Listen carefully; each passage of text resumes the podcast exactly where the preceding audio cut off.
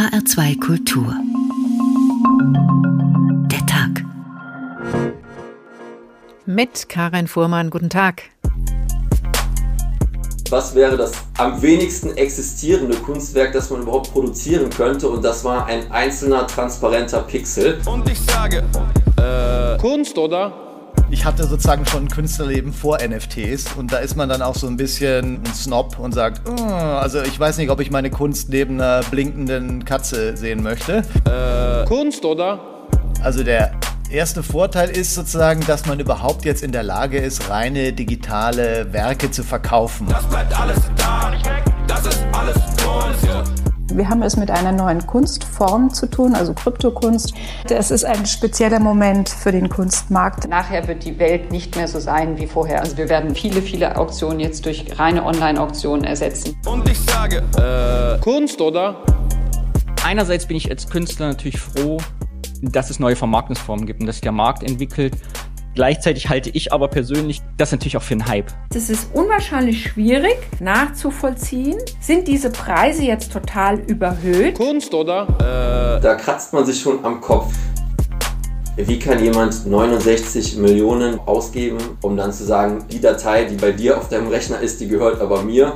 Auch wenn du sie dir anschaust, mir gehört sie und dafür habe ich 69 Millionen bezahlt. Also das sind so Sachen, die sind schon äh, bemerkenswert. Das bleibt alles da. Das ist alles Kunst, oder? Das bleibt alles da. Das ist alles Kunst, oder? Durch Ausstellungen schlendern, Galerien besuchen, vielleicht sogar das ein oder andere Kunstwerk kaufen. So waren Kunstinteressierte vor Corona unterwegs. Der globale Kunsthandel trieb sich auf Messen herum, persönlicher Kontakt erwünscht. Jetzt sind sowohl Kunstinteressierte als auch der Handel auf digitale Alternativen angewiesen. Und Kunstschaffende ziehen gleich mit. In noch nie dagewesener Weise sind Digitalkunstwerke Teil des neuen Kunstmarktes. NFT ist das Zauberwort. Die Rekordsumme von über 69 Millionen Dollar ging im März für eine Digitalcollage beim Auktionshaus Christie's über den digitalen Tisch. Erstmals auch zahlte ein Käufer in Kryptowährung. Dabei lässt sich das Werk des Digitalkünstlers auch kostenlos im Internet anschauen. Wie verändert sich der Kunsthandel gerade? Voll verpixelt. Der Kunstmarkt in der Krise haben wir heute getitelt und fragen, erfasst die digitale Revolution nicht nur den Handel, sondern auch die Kunstproduktion? Und ist Digitalkunst in der Krise vielleicht auch eine rettende Chance, auch für die Künstler? Auch wenn dieser neue Kunsthype mal wieder Stoff für eine Neuauflage der alten Diskussion bietet. Was ist eigentlich Kunst? Denn diese Frage betrifft Künstler, Kunstinteressierte und den Handel. Und mit dem beginnen beginnen wir heute. Ist Kunst als Wertanlage weiterhin attraktiv oder geht den Kunden und Kundinnen und in der Folge auch den Galerien und Kunstschaffenden bald das Geld aus? Bevor wir mit einem Vertreter des Auktionshauses Christie's darüber sprechen, fasst Alexander Schmidt die Lage auf dem Kunstmarkt zusammen. Die globale Pandemie hat auch im internationalen Kunstmarkt deutliche Spuren hinterlassen. Das zeigt der aktuelle Branchenreport der Art Basel und der Schweizer Großbank UBS. Demnach brach im vergangenen Jahr der weltweite Umsatz mit Kunst auf 50 Milliarden US-Dollar ein. 2019 hatte er noch bei gut 64 Milliarden gelegen. Das ist ein Minus von mehr als einem Fünftel. Interessanterweise war der Absturz 2008, 2009 während der Banken- und Finanzkrise noch dramatischer. Damals um sage und schreibe 45 Prozent. Die Kunstökonomin Claire McAndrew, die den Kunstmarktbericht vor vorstellte, begründet das damit, die Menschen sind wohlhabender geworden. Das ist kaum zu glauben, weil einige Industrien so angeschlagen waren. Aber es war ein Jahr, in dem Menschen reicher geworden sind. Sie hatten natürlich weniger Möglichkeiten, aber einige hatten mehr Zeit und auch mehr Lust, etwas zu kaufen. Welche Rolle kommt den Reichen und Superreichen auf dem Kunstmarkt zu? Der Kunstkritiker und Buchautor Wolfgang Ulrich. Die Reichen und Superreichen sind diejenigen, die auf jeden Fall am meisten Aufmerksamkeit erzeugen können, wenn sie schlagartig sehr viel Geld für ein einzelnes Werk ausgeben und damit so einen Trend setzen können, oder auch die hohen Preise eines Künstlers stabilisieren können. Der Kunstmarkt ist längst zu einem globalen Geschäft geworden. Auktionshäuser, riesige Galerien in New York, Hongkong oder London sowie einige Museen geben den Takt vor, sagt der New Yorker Kunstökonom und Buchautor Magnus Resch. In der Spitze haben wir fünf Galerien, 25 Künstler und vielleicht zehn Museen, die den Markt definieren. Nicht zu vergessen die Auktionshäuser, die mit spektakulären Verkaufsshows den Markt mit antreiben. Regional hat sich auch durch Corona nicht viel verändert, sagt die Kunstökonomin Claire McAndrew. The pie itself der Kuchen an sich ist geschrumpft, aber die Proportionen haben sich nicht so sehr geändert. Die USA haben einige Anteile verloren, China hat ein wenig an Boden gut gemacht. Aber diese drei großen Zentren stehen für weiterhin 82 Prozent aller Verkäufe auf dem Kunstmarkt. Mehr als die Hälfte aller Umsätze auf dem Kunstmarkt werden in den USA erzielt. Daneben bilden China, Großbritannien und Kontinentaleuropa die Geld- und Verkaufszentren dieser Welt. Bemerkenswert deutlich war der Einbruch an der Spitze des Kunstmarktes, also im höchsten Preissegment, in dem Werke ab 10 Millionen Dollar verkauft werden. Das hatte unter anderem damit zu tun, dass die großen Messen wie die Art Basel etwa im vergangenen Jahr abgesagt werden mussten. Das konnte das Online-Geschäft auch nicht mehr aufholen. Apropos Online, hier findet gerade die größte Veränderung seit Jahren im Kunstmarkt statt, sagt Claire McAndrew. In 2020 Ungeachtet des allgemeinen Rückgangs im vergangenen Jahr hat sich vieles in den Online-Sektor verlagert. Wir sahen dort Verkäufe im Wert von mehr als 12 Milliarden Dollar. Das ist praktisch eine Verdoppelung. Und der Marktanteil lag bei 25 Prozent. Das heißt, ein Viertel der Kunst wurde im vergangenen Jahr online verkauft. Angetrieben wurde das Ganze von traditionellen Galerien und Auktionshäusern. Und das hat ihnen wirklich geholfen, das Jahr zu überstehen. Ein Viertel der weltweiten Kunstverkäufe online. Und das könnte erst der Anfang sein, sagt Kunstkritiker Wolfgang Ulrich. Erstmal hat man das jetzt schon im großen Stil etabliert und äh, das ist nicht nur eine Möglichkeit, vielleicht auch potenzielle Käufer zu finden, sondern vielleicht mittelfristig auch andere Produkte nochmal anbieten zu können. Online macht es möglich. Showrooms laden zur Besichtigung und zum Kauf ein. Galerien, Auktionen und Messen sind nicht länger an einen Ort gebunden. Der Kunstmarkt erfindet sich in Zeiten von Corona gerade ein Stück weit neu. Alexander Schmidt über die Entwicklungen auf dem globalen Kunstmarkt in der Corona-Krise. Professor Dirk Boll ist Präsident von Christie's in London und Buchautor. Was ist diesmal anders? Wirtschaftskrisen und die neuen Kunstmärkte heißt sein neues Buch, gerade erschienen. Guten Tag, Herr Boll. Guten Abend. Laute und hektische Versteigerungen, eng besetzten Reihen, das kann man im Moment nur im Spielfilm beobachten. Wir haben gerade gehört, der Trend auch im Kunsthandel geht in die digitale Welt. Wie geht es denn Ihrem Auktionshaus? Wie geht es Christie's damit? Uns geht es überraschend gut damit, auch weil wir schon vor über zehn Jahren angefangen haben, online-only zu versteigern und im Jahr 2020 dann angefangen haben, unsere Saalauktionen ins Internet zu übertragen, auch die großen prestigeträchtigen Abendauktionen, wenn es auch genauso ist, wie Sie sagen, der Saal ist heute nicht mehr so dicht bestückt, sondern die Herrschaften sind mit äh, Respektabstand, mit Social Distance und auch die Telefonbieter natürlich. Mhm. Aber die Bestandskunden, also die ihre immer wiederkehrenden Kunden, die gehen diesen Weg mit? Die gehen diesen Weg mit. Man muss natürlich auch bedenken, dass eine solche Auktion eine, eine Plattform ist, sich zu treffen, Informationen auszutauschen etc. Und wenn es denn erlaubt ist, rauszugehen, wir hatten ja eine ganze Reihe von Lockdowns, London ist gerade wieder rausgekommen, ähm, dann haben die Menschen auch Bedürfnis, sich zu treffen. Und wenn das unter sicheren Umständen geht, dann wird das Angebot gern wahrgenommen. Und es gibt offensichtlich auch genug Leute, es haben ja nicht alle in Corona-Zeiten verloren, es gibt genug Leute, die sich das auch noch leisten können, weiter Kunst als attraktive Geldanlage auch zu kaufen. Das ist ganz definitiv so. Jede Krise kennt Gewinner und Verlierer und häufig ist es so, dass die Gewinner einer Krise den Geschmack, den Sammeltrend für die dann folgende Periode setzen und das ist etwas, was wir genau im Moment erleben.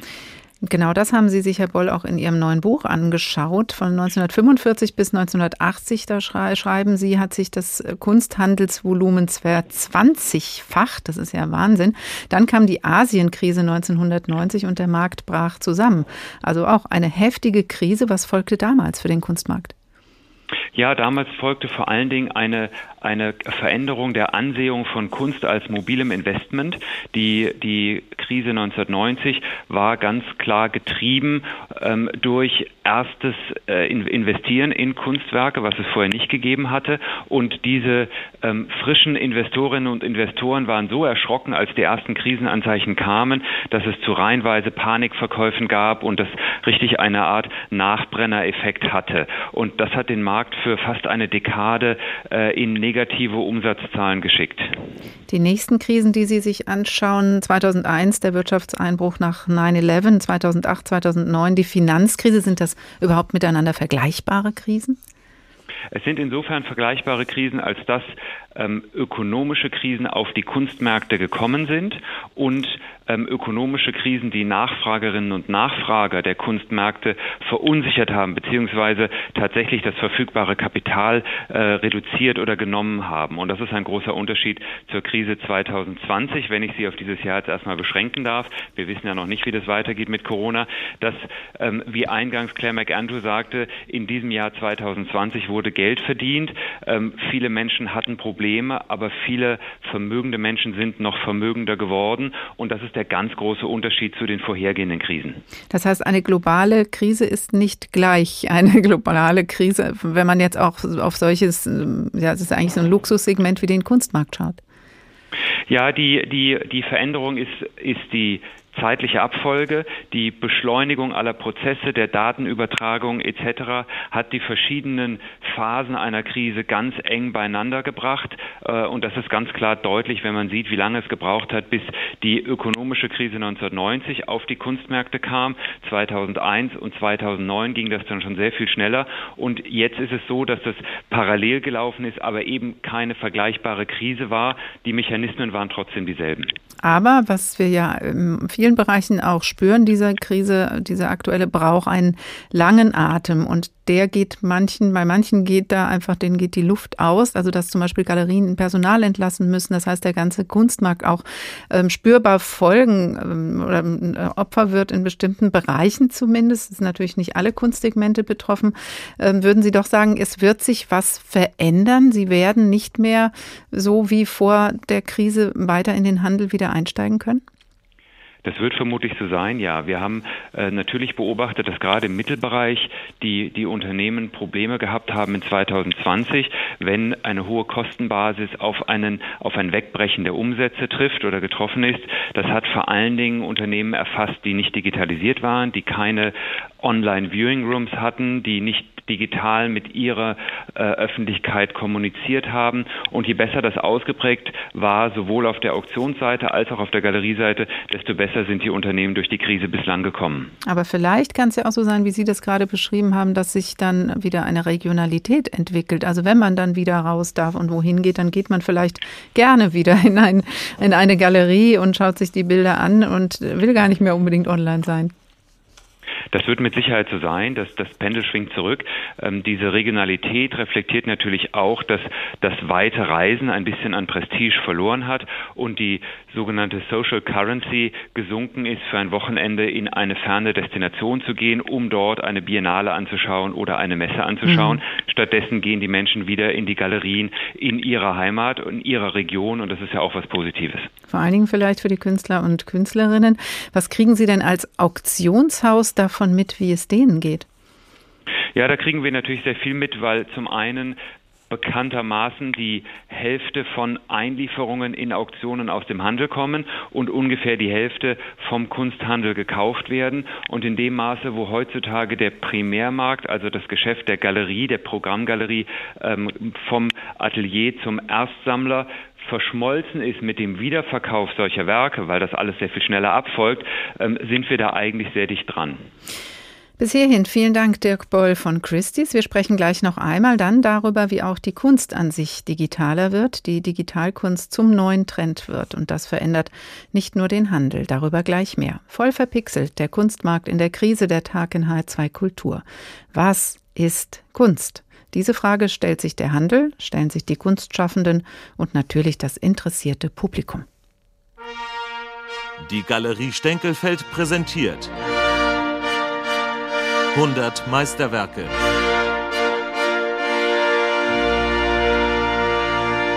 Heute die Inspektionsrechnung. Autohaus Oertel 1989. Kugelschreiber auf Altöl DIN A4. Die Wirklichkeit interessiert mich nicht, schrieb einmal Heinrich Oertel an einen übereifrigen Rechtsanwalt. Für mich zählt nur, was wahr sein könnte. Für die Richtigkeit dieser Selbsteinschätzung spricht Oertels Inspektionsrechnung, wohl eines der erschütterndsten Werke der Moderne. Dabei ist Oertel in bestechender Simplifizierung gelungen, woran sich von Dali bis Picasso eine ganze Künstlergeneration versucht hat. Die Darstellung der Zeit, der unerbittlich verrinnenden, unwiederbringlichen Arbeitszeit. Reifendruck, teilweise geprüft, zwei Stunden – in strenger Linienführung und sparsamer Farbgebung führt Oertel unser subjektives Zeitgefühl ad absurdum. Radmuttern entgratet und überzahnt, viereinhalb Stunden. Bremsscheiben poliert und gefettet, drei Stunden. Oder auch Hutablage aufgeraut und auf korrekten Sitz überprüft, sieben Stunden. Der kargen, robusten Zeitsäule stellt der Künstler immer aufs Neue fragile Brechungen gegenüber. Rätselhafte Kleinteile wie Kupplungsriebel, Zündluschen und Hartgummignöbel leiten uns im spielerischen Dissens zu endlosen Zahlenkolonnen am rechten Bildrand. Oertel will anklagen und seine Mahnung trifft. Ist es doch nicht nur die Zeit, sondern auch das uns fremdartige Ausfüllen dieser Zeit mit skurrilem Tun. Wir müssen innehalten und uns Fragen stellen. Was verbirgt sich hinter stundenlangem Umwuchten und Plönieren einer Gelenkwelle? Oder dem Entlöten einer Manschettennippelschelle gemäß den Empfehlungen des Herstellers in viereinhalb Stunden. Oertels Inspektionsrechnung hinterlässt uns einsam und ratsuchend. Seine Provokation gelingt. Dem Auftraggeber der Grafik, einem einstmals wohlhabenden Geschäftsmann aus dem Holsteinischen, brachte das Werk kein Glück. Er lebt heute verarmt im Keller einer Fischfabrik an der Westküste. So definiert die Galerie Stenkelfeld, was Kunst ist. Die Inspektionsrechnung gibt es heute auch digital. HR2 der Tag. Digitale Kunstwerke gibt es schon länger, aber durch das Internet sind sie in neue Sphären vorgestoßen. Sie werden als Kunst verstanden und verkauft, zum Teil zu spektakulären Preisen. Das sorgt für eine gewisse Aufregung. Die Rede ist von NFTs. NFT steht für Non-Fungible Token, in der Übersetzung ungefähr nicht austauschbare Wertmarken, Echtheitszertifikate. Digitale Kunstwerke haben durch digitale Technologien vor allem dadurch eine neue Qualität erhalten, weil sie jetzt mit einem Echtheitsnachweis versehen werden können, es nur einen Eigentümer geben kann. Besondere Aufmerksamkeit richtete sich auf diese Art Kunst am 11. März. Mehr als 69 Millionen Dollar ging für ein NFT des Designers und Informatikers Mike Winkelmann, genannt Beeple, über den Tisch, der damit jetzt Platz drei der teuersten lebenden Künstler belegt. Everydays ist der Titel des Digitalkunstwerkes. Antje Passenheim mit der ganzen Geschichte. Für Digitalkünstler Beeple ist die Sache ganz logisch. Jeder kann ein Foto von der Mona Lisa machen, das heißt nicht, dass er die Mona Lisa auch besitzt. Dasselbe gilt für MP3-Musikdateien. Du kannst eine Kopie von Michael Jacksons Thriller haben, aber du wirst die Leute nicht davon überzeugen, dass du eine Masteraufnahme hast. Ob Bilder, ob Songs, jeder kann noch so viele Kopien haben, ohne Echtheitszertifikat sind sie nichts wert, aber mit einem digitalen Stempel können sie Millionen bringen. Beeple, der mit bürgerlichem Namen Mike Winkelmann heißt, weiß, wovon er spricht. Seine Fotokollage Everydays ging gerade als erstes vollständig digitales Kunstwerk im New Yorker Auktionshaus Christie's unter den Hammer zum Rekordpreis von 69 Millionen Dollar eben weil es dieses Zertifikat hat. Die Blockchain, das NFT, ist der Beweis, dass du es besitzt und jeder erkennt das an. Non-Fungible Token heißt das Zauberwort, mit dem digitale Kunstwerke wie das von Beeple zu millionenschweren Sammlerstücken werden. Das Echtheitszertifikat funktioniert über eine Blockchain, im Grunde eine Datenbank, die alle Transaktionen mit einem digitalen Artikel speichert und die auf viele Rechner im Netz verteilt ist, was sie fälschungssicher macht. Solche NFTs oder leger Nifties genannt, erleben gerade einen Boom. Die Rockband Kings of Leon veröffentlichte als erste ihr neues Album auf diesem Weg. When You See Yourself gibt es nicht nur physisch oder zum Streamen, Fans können auch mehrere NFT-Versionen der neuen Platte kaufen. Auch die kanadische Sängerin Grimes verkaufte auf diese Weise eine Reihe Videos für rund 6 Millionen Dollar. Künstlerin Krista Kim entwickelte sogar ein digitales Haus für Kryptowährungsfreaks. Das echte Leben wird sich ihrer Meinung nach immer stärker mit dem virtuellen verweben und digitale Lebensräume zu Anlageobjekten machen. Du kannst den Times Square virtuell kaufen und dann immer mehr digitale Assets dazu. Auch Sammler von Sportrelikten gehören zur Klientel. Ein Clip, in dem Basketballstar LeBron James den Ball in den Korb hämmert, wechselte für mehr als 200.000 Dollar den Besitzer. CNBC-Analyst John Ford schüttelt den Kopf. Haben Sie jemals etwas Verrückteres gehört, als dass jemand 200.000 Dollar für ein Video von einem Wurf zahlt, das sich jeder auf YouTube ansehen kann? Überrascht über den NFT-Boom ist Ford jedoch nicht. Wir haben super niedrige Zinsen, die die Leute zu hohen Risiken ermuntern. Jetzt nutzen die Anleger aufgeblasene Kryptowährungen, um neue Märkte von Kryptokunst und Sammlergegenständen aufzublasen. Vinyesh Sundaresan ist einer der Pioniere. Der Investor aus Singapur ist nun stolzer Besitzer der Beeple Collage. Mit dem Erwerb des Kunstwerks sei er ein Trendsetter geworden, sagt er. Ich hatte die Chance, ein Teil von dieser wichtigen Verschiebung zu sein, weg davon, wie Kunst über Jahrhunderte gehandelt wurde Hunderttausende Menschen in der ganzen Welt werden das Medium annehmen. Schon zog das Auktionshaus Sotheby's nach. Unter den Hammer kamen NFTs des Digitalkünstlers Pack, darunter The Pixel, das digitale Bild eines einzelnen Pixels. Nach einem 90-minütigen Bieterwettstreit wechselte es für knapp 1,4 Millionen Dollar den Besitzer. Antje Passenheim über die erste Versteigerung eines NFTs in einem renommierten Auktionshaus, nämlich Christie's, für über 69 Millionen Dollar. Auch zum ersten Mal wurde in Kryptowährung bezahlt. Lange wurde digitale Kunst auf dem Markt nicht als so wertvoll angesehen, sondern interessiert und kritisch beäugt. Wie leicht ließen sich zum Beispiel solche Werke kopieren. Warum, Dirk Boll, Präsident von Christie's in London, haben die großen Auktionshäuser wie das Ihre die Digitalkunst jetzt doch für sich entdeckt? Passierte das auch aus der Corona-bedingten Not heraus?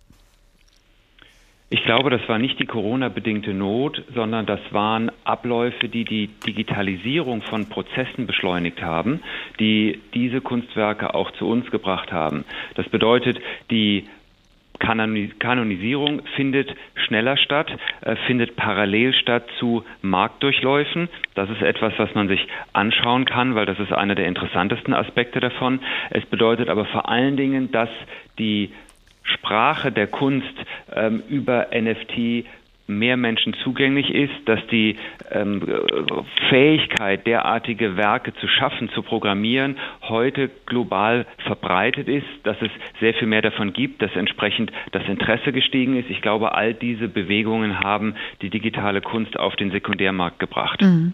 Das ist die Handelsseite. Technisch haben wir jetzt auch schon gehört, was ein NFT ist. Digitale Kunst mit Echtheitsnachweis. Schauen wir uns noch ein paar künstlerische Beispiele an. David Dio hat die zusammengetragen. Bei den NFTs gibt es nichts, was es nicht gibt. Furzgeräusche als NFT-Verkaufsschlager. Der Dokumentarfilmer Alex Ramirez Mellis sammelte Flatulenzgeräusche und vertrieb sie für 58 Dollar das Stück als Kryptokunst. Die Aktion sollte eine Kritik an dem aktuellen NFT-Hype sein. InteressentInnen gab es an den NFT-Fürzen dennoch. Auch Tesla und Weltraumchef Elon Musk wollte mit einem eigens produzierten Techno-Song namens NFT den Trend aufs Korn nehmen. Als er dann aber merkte, dass die Menschen bereit sind, Abertausende für seinen Krypto-Hit zu bezahlen, zog er sein Angebot zurück. Dass es für jeden Markt einen Käufer gibt, zeigt die NFT-Entwicklung besonders deutlich. Der Twitter-CEO Jack Dorsey hat die digitale Version seines ersten Tweets Just Setting Up My Twitter für fast drei Millionen Dollar versteigert. Ein Journalist der New York Times macht mit seiner Kolumne 530.000 Dollar, ein kleines Katzenbildchen wird für 600.000 Dollar verkauft. Derzeit werden für NFTs unvorstellbare Summen bezahlt. Da schüttelt man doch ein bisschen den Kopf, Herr Boll. Wie erkennen Sie denn als Auktionshaus, als Christie's, den Kunstwert oder den Wert dieser Kunst? Also, dass man wirklich sagen kann, wir gehen da mit äh, so einer Summe rein. Ja, um ganz ehrlich zu sein, muss man natürlich einleitend sagen, dass der Markt nicht die Kanonisierung betreibt, sondern das machen die Institutionen, die Forschung, die Kuratorinnen und die Kuratoren und die Kunstkritik. Gleichzeitig muss man anerkennen, dass im 20. und besonders im 21. Jahrhundert die Vermarktbarkeit und auch der Erfolg von Vermarktung in diesem Prozess einen Beitrag leistet bzw. diesen Prozess beeinflusst. Die Aufmerksamkeit, die bereitwillige Zahlung hoher Beträge, das alles beeinflusst die Wahrnehmung von einzelnen Övre. Und mit der Geschwindigkeit der Digitalisierung hat sich das so stark verzahnt, dass man die beiden Prozesse nur mit Mühe trennen kann. Nicht umsonst ist das Auktionsverfahren hier ein ganz interessantes Instrument, denn etwas wird öffentlich zum Kauf angeboten und der Preis wird über den Markt reguliert, weil die Nachfrage Nachfrager miteinander in Wettbewerb treten. Mhm. Nicht umsonst haben wir den Beeple mit 100 Dollar eingepreist und dann kam es eben zu diesem Preis, der den Nachfrageüberhang sichtbar macht. Dann dauerte das ein bisschen bis zum ersten, zweiten und dritten. Die Echtheit, das ist ja sonst auch was, wofür Kunstexperten gefragt sind. Das wird in dem Fall ja auch technisch definiert, nicht durch Ihre Expertise. Wie, äh, wo ist dann überhaupt noch Ihre Aufgabe? Ja, unsere Aufgabe ist natürlich die zum einen der Selektionsprozess des Angebotes, das richtige Umfeld zu schaffen, die ähm, Öffentlichkeit an den Tisch zu bitten sozusagen, vor allen Dingen auch die Prozesse abzusichern und hinterher eine Gewährleistung zu übernehmen. Ähm, die, die ganzen Fragen von Sorgfaltspflichten, von Anti-Geldwäsche-Gesetzgebung etc., das sind Prozesse, die natürlich bei einem solchen Verkauf ganz genauso ablaufen wie bei einer mit Ölfarbe bemalten Leinwand. Haben Sie da jetzt ähm, andere Käufer am Tisch? Also, oder sind das die, von denen Sie vorhin auch gesprochen haben, die eben schon seit vielen Jahrzehnten viel Geld auch in die Kunstwelt tragen? Oder ist es wirklich eine neue Generation, die da kommt? Es ist ein bisschen eine Mischung. Ähm, wenn man sich für zeitgenössische Kunst interessiert, hat man häufig einen ganz starken Fokus auf die nächste Idee, auf den, auf den neuesten Funken. Was wollen die jungen Künstler, die jüngsten Künstlerinnen und Künstler ähm, aussagen mit ihrer Kunst? Und deswegen gibt es durchaus ganz klassische Sammlerinnen und Sammler, die sich für dieses Medium, für diese künstlerische Sprache interessieren. Dann gibt es die Gruppe der, der, der, der Tech-Interessierten, die es aufregend finden, dass jetzt mit dieser Technologie auch Kunst geschaffen wird wird. Und da gibt es eine Schnittmenge, aber man muss ganz klar sagen, die äh, zweite Gruppe ist die größte und die erste Gruppe ist die kleinste. Würden Sie denn sagen, Herr Boll, das hat eine Dynamik, das entwickelt sich äh, rasant, ist ein Markt der Zukunft und vielleicht werden Sie als Auktionshaus oder auch andere Auktionshäuser irgendwann überflüssig? Ja, also ich, ich, ich, hoffe mal nicht, dass wir irgendwann überflüssig werden nach jetzt beinahe 260 Jahren im Geschäft. Ich denke, dass die Märkte immer Interesse haben werden an einer Validierungsplattform und auch an einer Öffentlichkeit von Handel, ähm, an einer Öffentlichkeit von Preiswertung, Preisgestaltung und Preiskommunikation, weil letztlich das ist etwas, was Folgegeschäften Orientierungspunkte gibt. Von daher ist meine Antwort, ich glaube, Auktionen werden nicht überflüssig. Nun war es in der Vergangenheit so, dass man ja auch schon auf anderen Plattformen NFTs hat kaufen können, aber das, was jetzt das große Medieninteresse und auch Interesse der Sammlerschaft Gesellschaft auf sich gezogen hat, war, dass diese Art von Kunstwerk auch auf klassischen Kunstmarktplattformen Plattformen ähm, angeboten wurde. Und das zeigt ganz klar, was die Rolle von diesen Plattformen ist. Also auch ein Markt der Zukunft für die Auktionshäuser sind die NFTs. Vielen Dank, Professor Dirk Boll, Präsident von Christie's in London und Buchautor. Was ist diesmal anders? Wirtschaftskrisen und die neuen Kunstmärkte, gerade erschienen im Heiltje Kanz Verlag. Voll verpixelt, der Kunstmarkt in der Krise, der Tag in H2 Kultur. Gut, wenn man sich da auf die qualifizierte Einschätzung von Kunstexperten verlassen kann. Die Kunstgalerie Stenkelfeld präsentiert 100 Meisterwerke.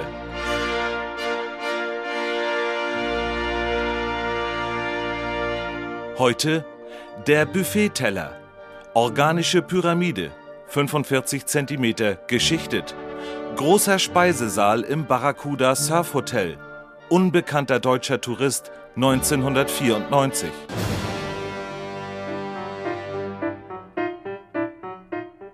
An dem Scheine mag der Blick sich weiden, des Genusses wandelbare Freuden rächet schleunig der Begierde Flucht.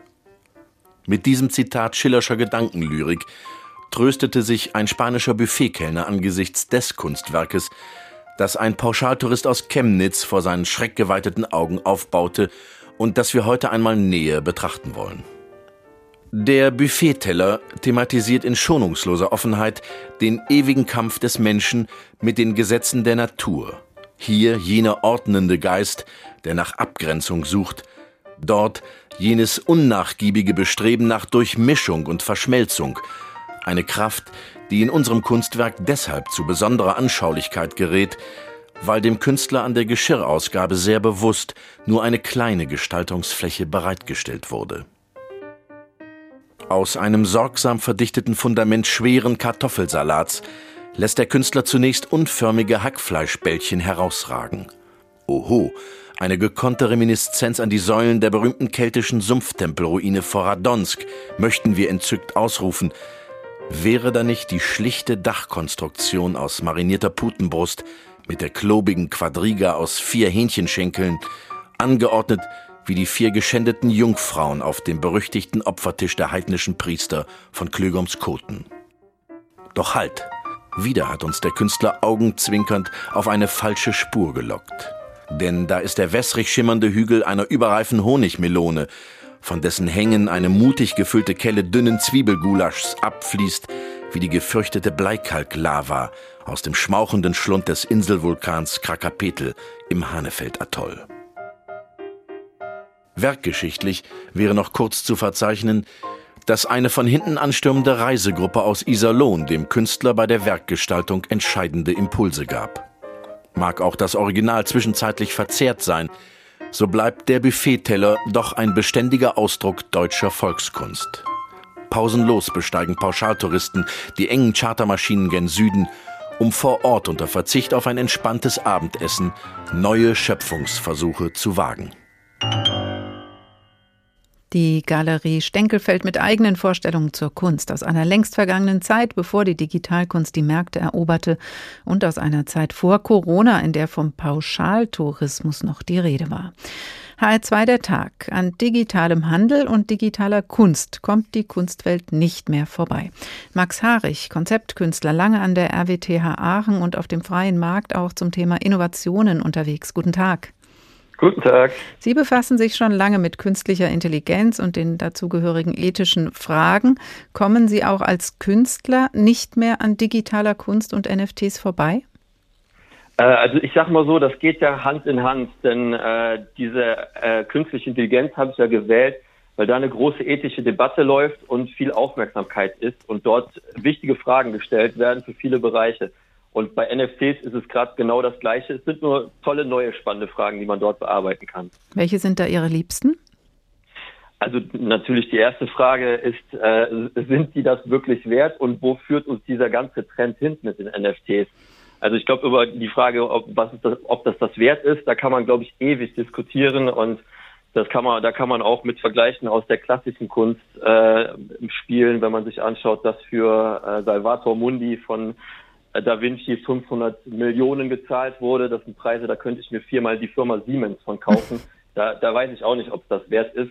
Äh, wahrscheinlich schon. Äh, aber die Frage, wo das alles hinführt und wenn man sich die, wenn man irgendwie überlegt, dass da dieser große Trend des Metaversums oder die Vorstellung, dass wir irgendwann uns alle in eine virtuelle Realität begeben, in der wir, in der wir wahrscheinlich nur noch über NFTs unsere Besitztümer zuordnen konnten also wenn man sowas denkt, dann sind das natürlich spannende Fragen, die man jetzt am Beispiel NFT schon aufgreifen kann, bevor es zu spät sein könnte. Aus der Perspektive des Kunsthandels haben wir das ja eben von Herrn Boll von Christie's gehört, dass es einfach da auch um Angebot und Nachfrage geht. Also man startet mit einem Preis und es kommt ein anderer raus. So ermittelt sich im Moment der Wert. Ja. Aber wenn man jetzt ähm, darauf schaut, was vielleicht für einen Künstler oder für Künstler oder Künstlerinnen auch ein Mehrwert sein könnte oder eine Chance darin sein könnte, ist es ja so, dass man ähm, einfach auf einen neuen interessanten Markt blickt und Dinge, die vorher vielleicht kostenlos einfach im Internet nur zu veröffentlichen waren, auf einmal auch Geld bringen. Das ist doch für Künstler durchaus interessant. Also absolut. Und gerade in der jetzigen Situation, wo viele Künstler und Künstlerinnen gezwungen sind, eben zu Hause zu bleiben, nicht ausstellen können. Äh, viele Künstler und Künstlerinnen haben die Festplatte voll mit digitaler Kunst, können sie nicht drucken, können sie nicht ausstellen. Und da kommt natürlich NFT wie gerufen als Möglichkeit, solche Sachen dann auf einmal zu Geld zu machen und wieder Unterhalt zu verdienen. Trotzdem sehen Sie, und das haben Sie auch an anderer Stelle schon geäußert, einiges daran kritisch klang ja eben auch schon durch. Nicht nur dieses Fragezeichen, was ist es jetzt eigentlich wirklich wert und wo führt das hin? Unter anderem, was jetzt eben diese Frage angeht, wo führt uns das hin, ist da die Nachhaltigkeit noch ein großes Problem bei diesen NFTs. Es verbraucht nämlich Energie ohne Ende. Ja, absolut. Also gerade jetzt im Anfangsstadium. Also ich meine, jede, man darf da nicht unfair sein. Jede neue Technologie ist erstmal ein bisschen ineffizienter, als sie später wird. Aber wenn man sich anschaut, dass das einzelne, der einzelne Verkauf eines NFT-Kunstwerks mehrere Zentner CO2 verursachen kann, also das ist schon äh, wirklich, wirklich äh, traurig. Und da ist das, das Gute, dass zum einen die, äh, zum Beispiel die Ethereum-Blockchain auf der im Moment die meisten NFTs gehandelt werden, schon länger ankündigt. Da wird dran gearbeitet und bald wird sich dieser CO2-Ausstoß um ein Zehntausendfaches verringern. Zum anderen gibt es aber auch viele kleinere Plattformen oder äh, beziehungsweise andere Blockchains mit Plattformen, die das auch jetzt schon viel, viel, viel, viel energieeffizienter mhm. handhaben. Also ich habe in einem Beispiel gelesen, dass äh, 136 Kilo CO2-Ausstoß verursacht werden. Das ist so viel, wie wenn man ungefähr 700 Kilometer Auto fährt mit einer ja. Aktion.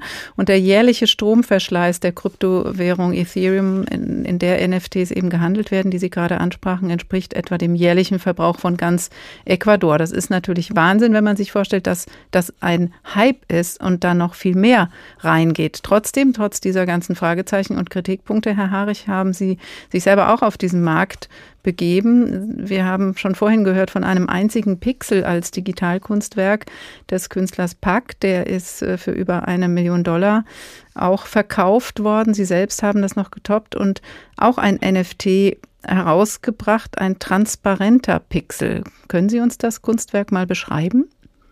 Ah ja, wie kann man das jetzt beschreiben? Transparenter Pixel. Der hat, ist von den Außen, äh, Abmessungen einmal ein Pixel groß aber leider nicht zu sehen.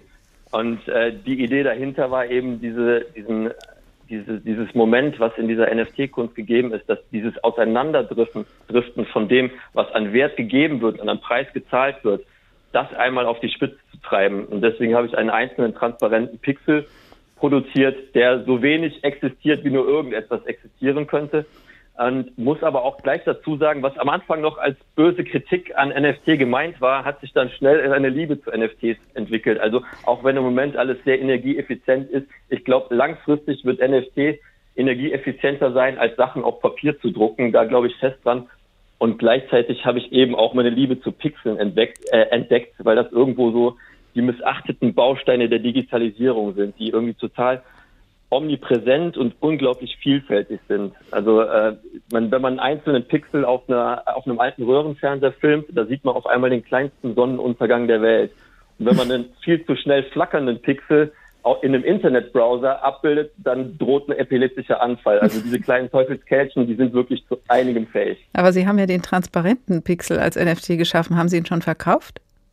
Äh, den verwahre ich noch. Also ich, der ist Teil einer Kollektion von 99 Stück, in, in der ich meine Forschungsergebnisse zusammentrage und andere sind zum Verkauf angeboten, sind auch schon einige für Summen von äh, zwischen einem Dollar und 200 Dollar weggegangen, aber den transparenten Pixel, den behalte ich natürlich bis ganz zum Schluss. Max Harich, Konzeptkünstler, vielen Dank. Voll verpixelt, der Kunstmarkt in der Krise, der Tag in HR2 Kultur. Da war sie doch schon wieder diese Frage, ist das Kunst oder... Die Kunstgalerie Stenkelfeld präsentiert 100 Meisterwerke.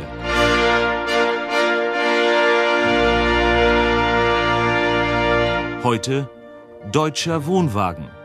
Dreidimensionaler Realismus 4,12 Meter mal 1,94 Meter auf Rasen, gemäht. Eheleute Günther und Doris Erpenbeck, Campingplatz Suleika bei Rüdesheim 1996. Schade, dass wir hier keinen Kabelanschluss haben. Dieser letzte, von der Gattin weinerlich angeprangerte Makel hat den Schöpfer unseres heutigen Kunstwerkes nie ganz zur Ruhe kommen lassen. Und so bleibt hier das Prinzip Vollkommenheit gleichsam kontrametaphorisch gestört. Deutscher Wohnwagen wirkt, vielleicht gerade deshalb, oberflächlich betrachtet wie ein weiteres Övre Növre des kubistischen Experimentaltourismus nach dem Vorbild eines baltischen Deichselgängers. Aber das Werk schöpft tiefer. Da ist der zum Sprung geduckte Jägerzaun im Vordergrund. Mit feinem Pinselstrich Bondex imprägniert, die messerscharfen Spitzen gehärtet nach längst vergessener Waffenkunst karthagischer Krieger. Ein weißbärtiger Gartenzwerg kaschiert mit klobigem Stiefel, ein kleines Grillmalheur, unverzeihlich eingebrannt in vollkommenes Grün. Mit gefrorenem Lächeln entlockt der Kobold seiner Ziehharmonika ein spöttisches Lied von Rheuma und Langeweile. Deutscher Wohnwagen entspräche in Gänze dem goldenen Schnitt klappsymmetrischer Stränge des späten André Chabrac, wäre da nicht die Schieflage der mächtigen Parabolschüssel auf dem Wagendach. Hingestreckt wie die Bettelschale eines Straßenkindes in den Slums von Kalkutta, durchsucht sie das Firmament nach Zerstreuung. Man hat ja noch keinen Kabelanschluss.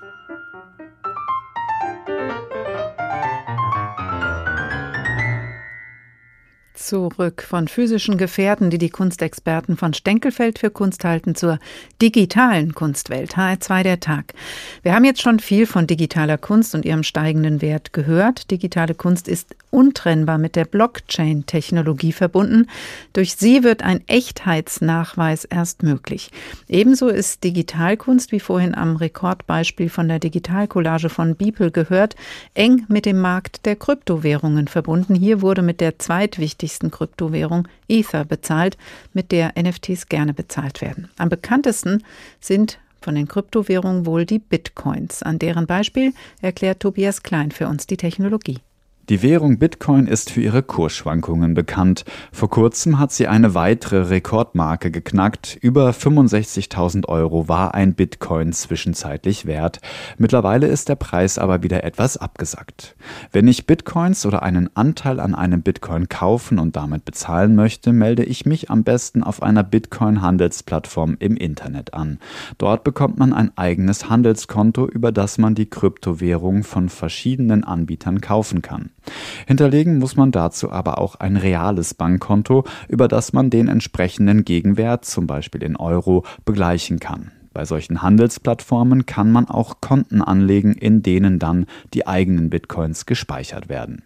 Wer das nicht möchte, kann sich eine Bitcoin Wallet zulegen, eine elektronische digitale Geldbörse, in der die Bitcoins gespeichert werden. Eine Wallet gibt es bei verschiedenen Anbietern, zum Beispiel für den eigenen Computer zu Hause oder aber als App fürs Smartphone. Als besonders sicher gilt aber eine sogenannte Hardware Wallet, die man ähnlich wie einen USB-Stick an einen Rechner anschließen kann. Diese Geldbörsen enthalten bestimmte persönliche Codes, also Kontonummern, mit deren Hilfe man elektronische Zahlungen mit Bitcoins durchführen kann. Zusätzlich abgesichert werden Überweisungen durch einen geheimen privaten Schlüssel des Nutzers. Aber Vorsicht, verliert oder vergisst man die Zugangsdaten für seine persönliche digitale Geldbörse, sind die Bitcoins für immer verloren. Es gibt keine Möglichkeit, wieder an sie heranzukommen. Das Herzstück des Bitcoin ist die sogenannte Blockchain. Jede einzelne Transaktion, die jemals in Bitcoins erfolgt ist, ist sozusagen in einer Art digitalen Liste festgehalten und ist somit überprüf- und nachvollziehbar. Und zwar für jeden Nutzer innerhalb des Bitcoin-Netzwerkes. Denn jeder bekommt eine verschlüsselte Kopie eines Transaktionsverlaufs. Neue Überweisungen werden in Blöcken zur Blockchain hinzugefügt, wobei jeder Transaktionsblock eine Art Protokoll über vorhergehende Blöcke enthält. Die Blöcke sind also wie eine Kette aneinandergereiht. Daher auch der Begriff Blockchain, übersetzt Blockkette. Da in jedem Block immer Verweise auf frühere Blöcke in der Kette enthalten sind, ist es extrem schwer für Betrüger, einen falschen Block in das Bitcoin-Netzwerk einzuschleusen. Die getätigten Transaktionen werden in einem Block gebündelt, bis er die vorgesehene Größe von einem Megabyte erreicht. Der neue Block kommt jetzt aber nicht einfach zur Blockchain hinzu, nein, das Netzwerk muss ihn erst sozusagen beglaubigen. Um ihn zu überprüfen, müssen die Netzwerkmitglieder eine Art Mathematikaufgabe lösen, und das geht nur mit sehr viel Rechenpower. Die Aufgabe besteht darin, einen sogenannten Hash-Wert zu erraten, den jeder Block hat. Das ist ein Code aus Buchstaben und Zahlen. Er setzt sich zusammen aus den in ihm enthaltenen Transaktionen und dem Hash-Wert des vorangehenden Blocks. Er ist also für jeden Block einzigartig. Vereinfacht gesagt versuchen nun die Mitglieder im Bitcoin-Netzwerk, diesen neuen Hash-Wert mit Hilfe von Computern zu errechnen. Das dauert in etwa 10 Minuten. Wer es zuerst schafft, bekommt eine kleine Gebühr als Belohnung und außerdem bekommt er zusätzlich noch neue Bitcoins, die sich praktisch aus dem Nichts generieren. Die Belohnung hat am Anfang im Jahr 2009 noch 50 Bitcoins betragen, alle 210.000 Transaktionsblöcke halbiert sich die Belohnung allerdings. Momentan liegt sie bei 6,25 Bitcoins für einen richtig ausgerechneten Hashwert. Zurzeit gibt es schon über 18 Millionen Bitcoins. Als oberste Grenze hat das Netzwerk aber von Anfang an 21 Millionen Bitcoins festgelegt, um eine Inflation zu vermeiden. Tobias Klein über Bitcoins und Blockchains. Ziemlich abstrakt klingt das. Da sind doch die NFTs, die von diesen Bitcoins oder Kryptowährungen und Blockchains abhängen, schon fast konkret. Professor Michael Hutter, Ökonom und Soziologe vom Wissenschaftszentrum Berlin. Guten Tag. Guten Tag. Allein der Markt der Kryptowährung klingt hochspekulativ. Wie eng ist der denn dennoch mit den realeren Währungen überhaupt noch verbunden? Ja, Währungen sind äh, nie real. Äh, sondern der Euro ist genauso irreal. Nur der Euro hat eine andere Vertrauensbasis. Die Vertrauensbasis vom Euro sind die Zentralbanken oder die Europäische Zentralbank. Und der vertrauen wir, dass das, was an Geld ausgegeben wird, tatsächlich von jemand anders angenommen wird. Bei Privatwährungen ist das anders. Und das die Kryptowährungen sind private Währungen. Normalerweise würde man sagen, ich traue doch niemanden, den ich nicht kenne. Aber durch die Blockchain-Technologie kann man es hinkriegen, dass Anonymität und Vertrauen zusammengehen.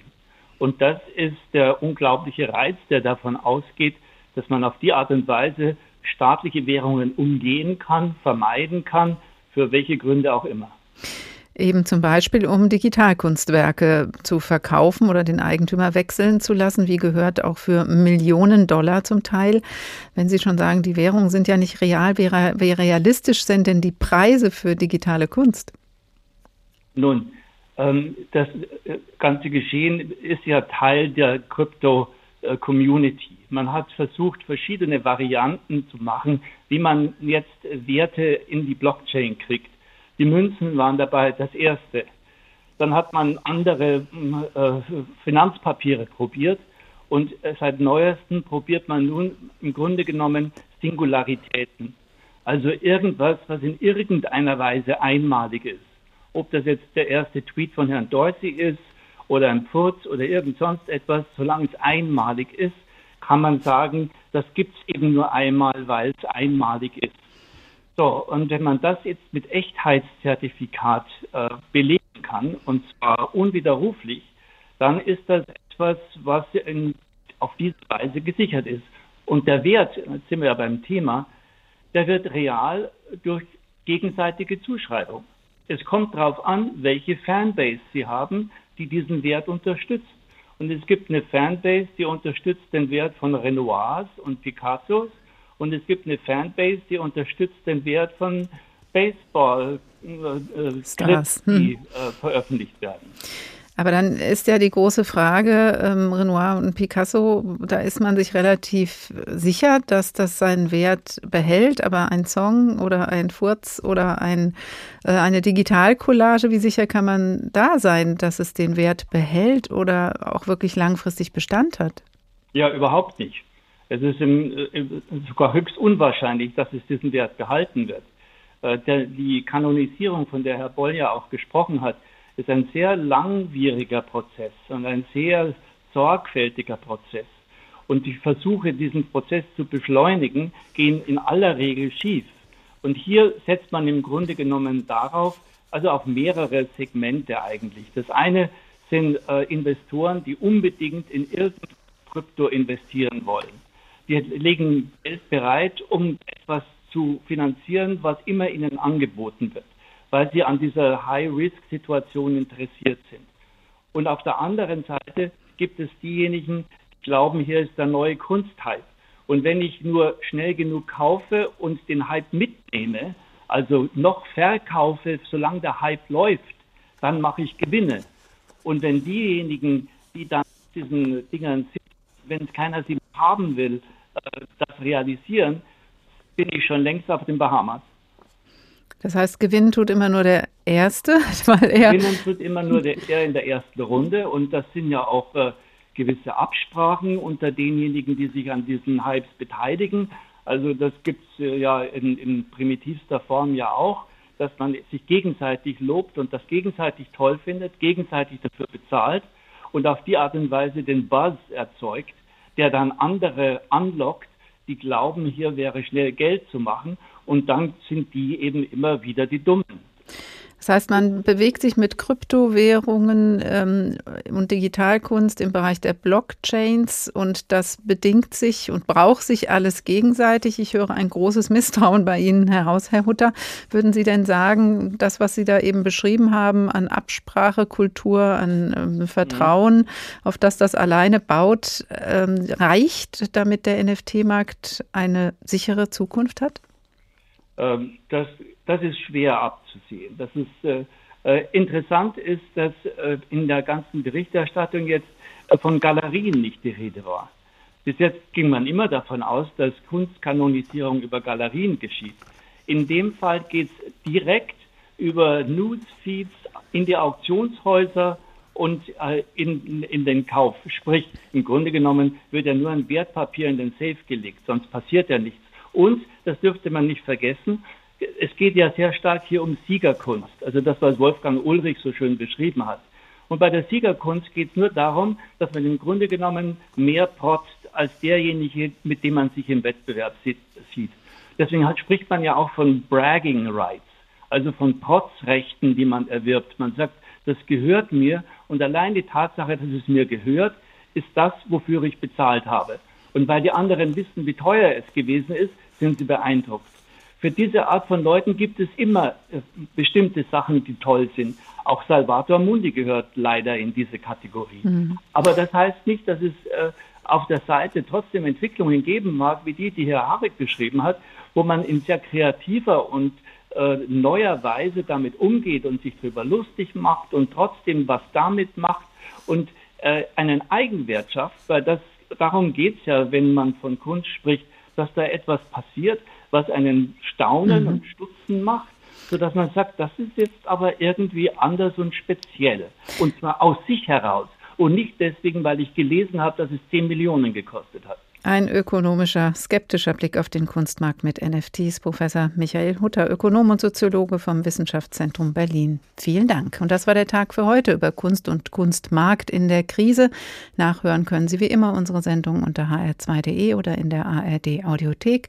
Ich heiße Karin Fuhrmann und wünsche Ihnen noch einen schönen Abend. Künstler sind nicht überflüssig, aber Bäcker sind viel wichtiger. Sie backen das Brot schön knusprig und sie stehen schon ganz früh auf.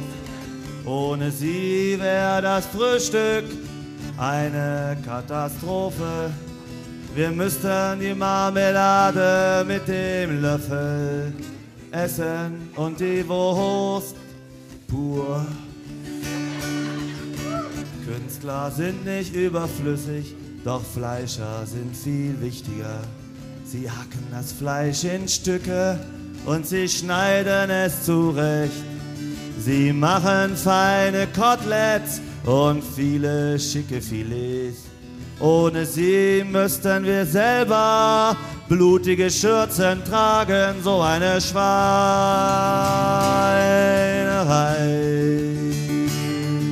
Künstler sind nicht überflüssig, doch Unternehmer sind viel wichtiger. Sie schaffen Arbeitsplätze und tragen die Verantwortung für viele Existenzen. Und wenn etwas schief läuft, stehen sie auf der Straße mit der nackten Hand im Wind.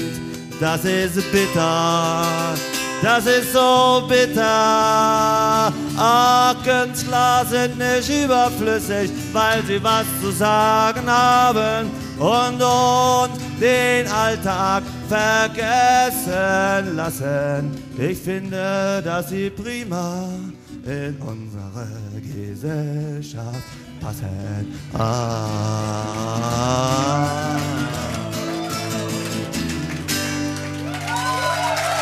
Merci.